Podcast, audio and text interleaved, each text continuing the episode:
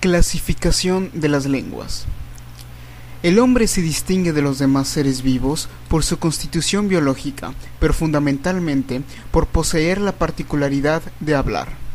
La facultad que posee el hombre para manifestar su pensamiento abstracto a los demás recibe el nombre de comunicación.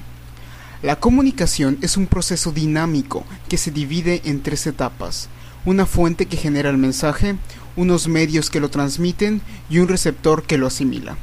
La lengua es la materialización que cada grupo humano hace según su circunstancia particular y concreta de su potencial comunicativo.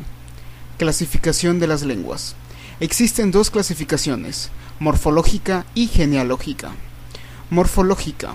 Examina las lenguas en cuanto a su forma. Pueden ser monosilábicas, aglutinantes o de flexión monosilábicas. Las palabras de estas lenguas son raíces que no cambian, no se conjugan ni declinan. Una palabra puede ser un verbo, adjetivo o nombre, dependiendo su posición en la frase. Ejemplo, chino, tibetano, siamés, etc. Aglutinantes. Agrupan palabras yuxtaponiéndolas pero sin fundarse entre sí.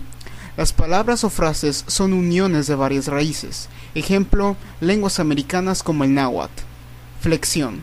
Sus palabras constan de un lexema, raíz, al que se le unen otros elementos llamados gramemas. Aquí se encuentran las lenguas indoeuropeas.